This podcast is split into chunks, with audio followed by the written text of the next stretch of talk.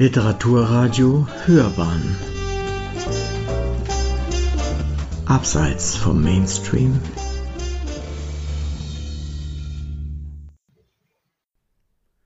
Literaturkritik.de Die Notbeatmung des Subjekts im Angesicht eines postfaktischen Zeitalters der Philosoph Markus Gabriel erklärt in seinem neuen Werk, warum wir Menschen und unsere Geschichten nur Fiktionen sind und gerade deshalb der Anspruch auf Wirklichkeit bestehen bleibt. Eine Rezension von Stefan Wolting.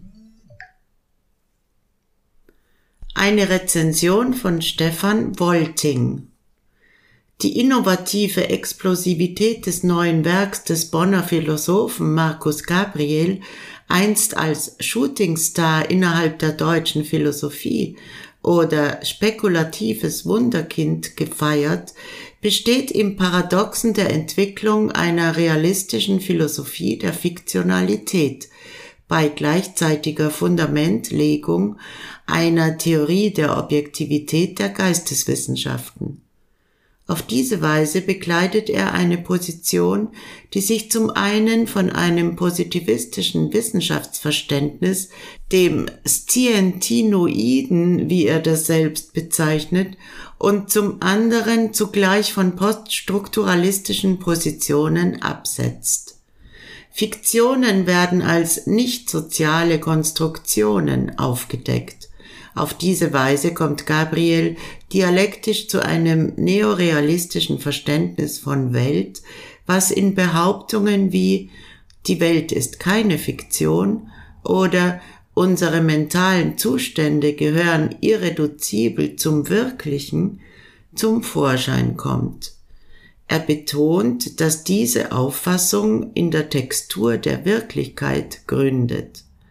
Wie in vielen seiner früheren Arbeiten verbindet Gabriel auch hier meontologische Beschreibungen mit erkenntnistheoretischen Ansätzen, woraus sich wiederum ethische Folgerungen ergeben, die er in seinem fast parallel dazu erschienenen Werk Moralischer Fortschritt in dunklen Zeiten entschieden verfolgt.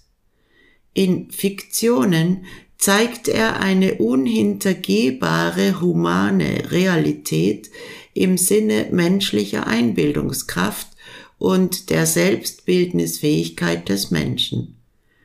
Diese äußert sich in einer von ihm schon in früheren Werken exponierten Sinnfeldontologie SFO, womit Gabriel bekannt geworden ist, des nach Bedeutung suchenden und überleben wollenden Zoon Politikon. Bereits mit dem ersten Satz dreht er eine Denkrichtung der letzten Jahrzehnte um, insbesondere des französischen Strukturalismus und der Phänomenologie in der Nachfolge Nietzsches, Husserls und Heideggers, wo es heißt, der Schein ist Sein und eben nicht das Sein ist Schein. Diese Art von Schein drückt sich etwa in der menschlichen Imaginationsfähigkeit oder Selbstbildungsfähigkeit aus. Menschen können sich nicht unmittelbar repräsentiertes vorstellen, sondern imaginieren bzw. fiktionalisieren. In diesem Zusammenhang trifft der Autor die Unterscheidung zwischen fiktiv und fiktional. Diese beiden Begriffe beziehen sich auf verschiedene Nicht-Existenzebenen, wonach sich etwa Platons Verdikt in der Politeia, dass die Dichter lügen, nicht auf die fiktive Ebene, sondern die fiktionale Ebene bezieht, also nicht darauf, was nachvollziehbar erfunden ist, fiktiv, sondern wie etwas durch unsere Wahrnehmung, hier in dem Fall die ästhetische Erfahrung, konstituiert wird. Fiktive Gegenstände, nicht wirkliche, sind nach Gabriel wie imaginäre vorgestellte Unterarten fiktionaler Gegenstände. Ihm geht es dabei in erster Linie um fiktionale Gegenstände, auf die wir uns im Modus ihrer Abwesenheit beziehen können. Vielleicht könnte man es etwas vereinfachend so ausdrücken, dass es sich bei fiktiven Gegenständen eher um nicht wirklich vorhandene Gegenstände handelt, während mit fiktionalen eher in einem weiteren Sinne die Modi des Vorgestellten gemeint sind. In Bezug auf die Literatur lässt sich dies besonders gut darstellen. So nennt Gabriel das fiktive Paris, wie das Paris in Michel Houellebecq Kart und Gebiet, was jeweils eine andere Existenzweise bzw. Nicht-Existenzweise hat. Um einem Missverständnis vorzubeugen, Gabriel geht es nicht eigentlich um eine Ästhetik bezogen auf künstlerische Werke, etwa im Sinne narratologischer Untersuchungen.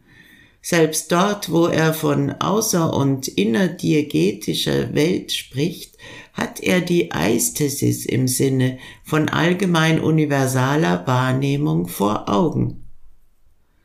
Dabei legt er die unhintergehbare Prämisse des Faktischen der Wirklichkeit zugrunde, die durch keinen Gedanken und keine Tätigkeit zum Verschwinden gebracht werden kann.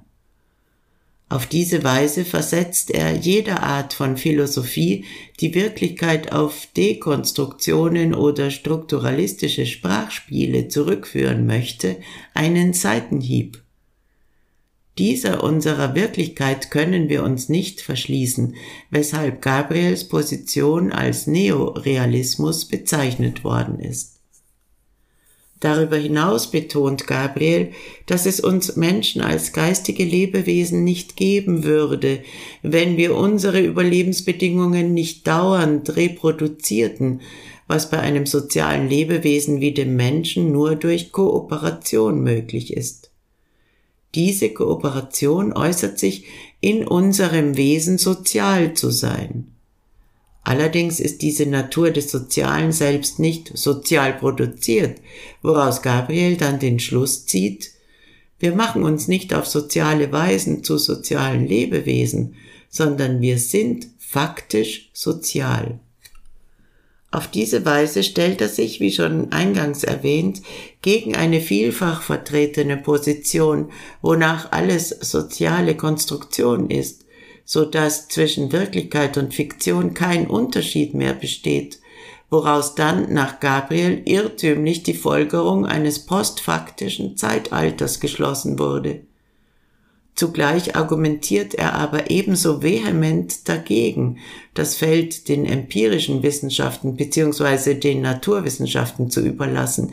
Ja, er geht sogar so weit zu sagen, dass der naturwissenschaftlich-technische Fortschritt sich einer kohärenten Ontologie und Erkenntnistheorie, die einer entsprechenden Anthropologie und Philosophie des Geistes zugrunde liegt, unterzuordnen hätte, wenn er nicht auf kurz oder lang zur vollständigen Selbstvernichtung unserer Lebensform führen soll.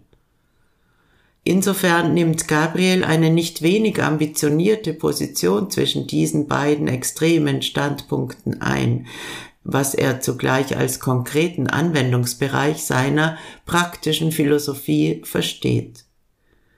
Bereits zuvor hatte Gabriel dadurch einen Bekanntheitsgrad erreicht, dass er mit liebgewordenen gedanklichen Positionen brach, weshalb er von John Searle, der benachbarte Position zu Gabriel vertritt, von dem sich Gabriel in Fiktionen dennoch absetzt, der momentan beste Philosoph Deutschlands genannt wurde.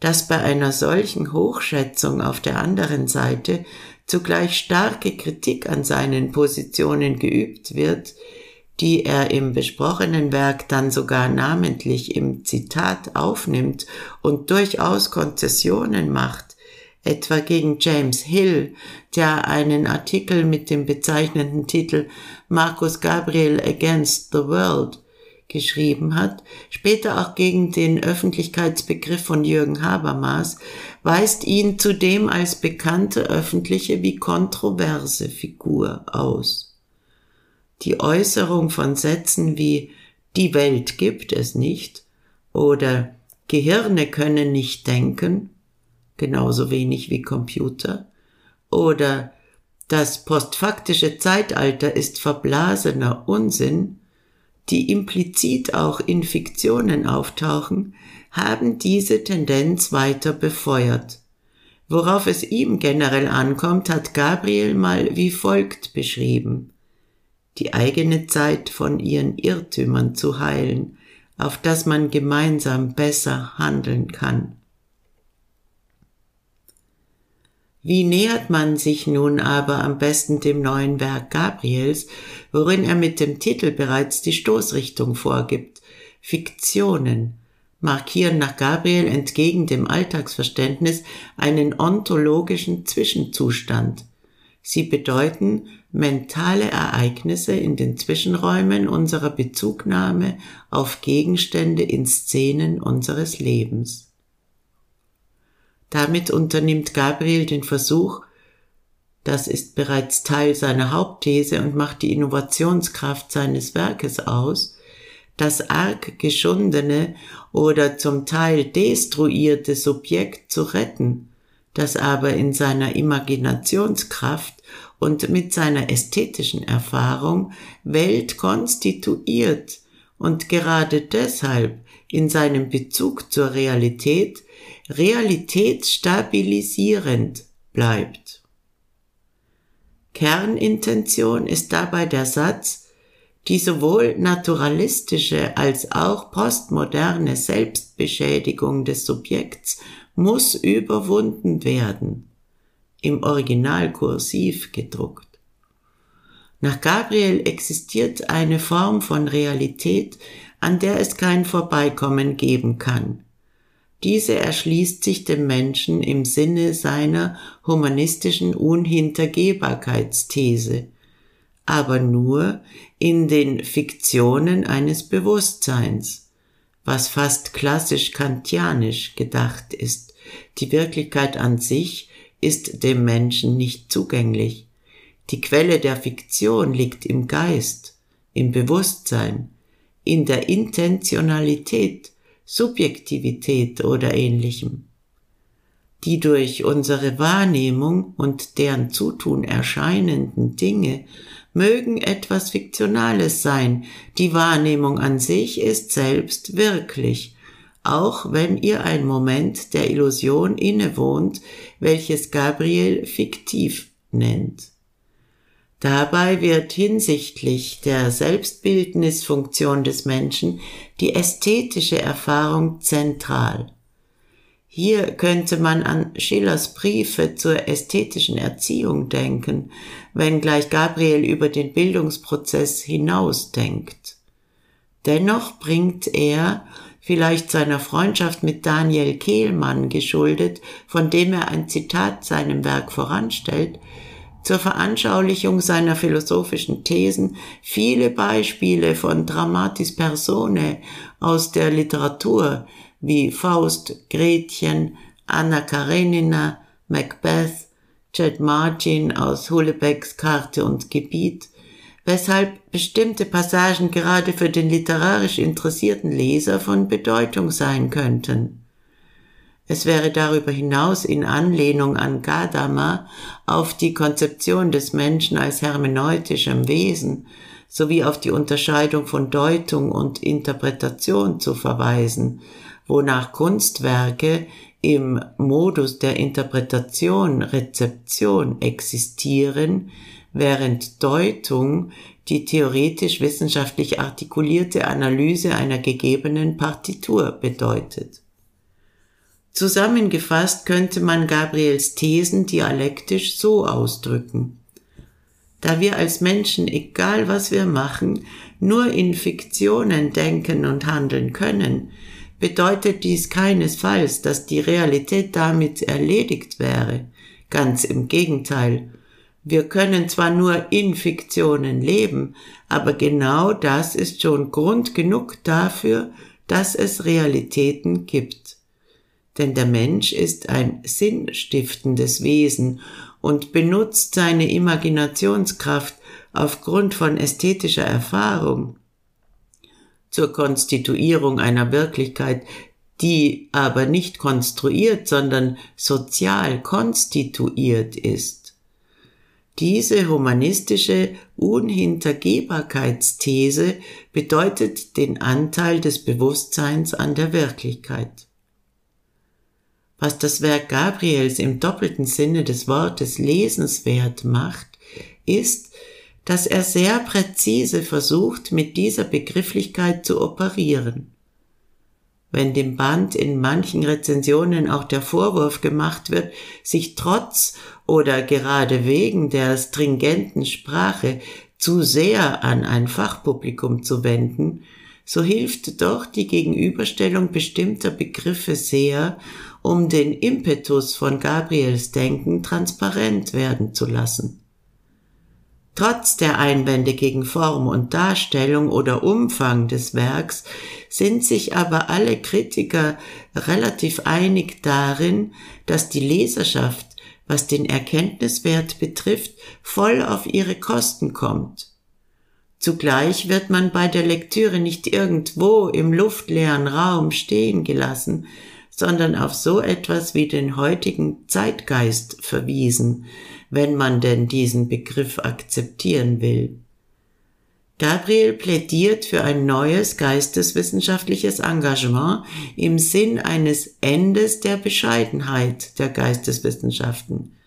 Er gibt der Philosophie zugleich einen Handlungsauftrag, um das sich in Agonie befindliche Subjekt zu retten, sowie durch ein größeres begriffliches Differenzierungsvermögen die Welt vor dem Gespenst des Postfaktischen zu retten. Sie hörten literaturkritik.de die Notbeatmung des Subjekts im Angesicht eines postfaktischen Zeitalters. Der Philosoph Markus Gabriel erklärt in seinem neuen Werk, warum wir Menschen und unsere Geschichten nur Fiktionen sind und gerade deshalb der Anspruch auf Wirklichkeit bestehen bleibt. Eine Rezension von Stefan Wolting.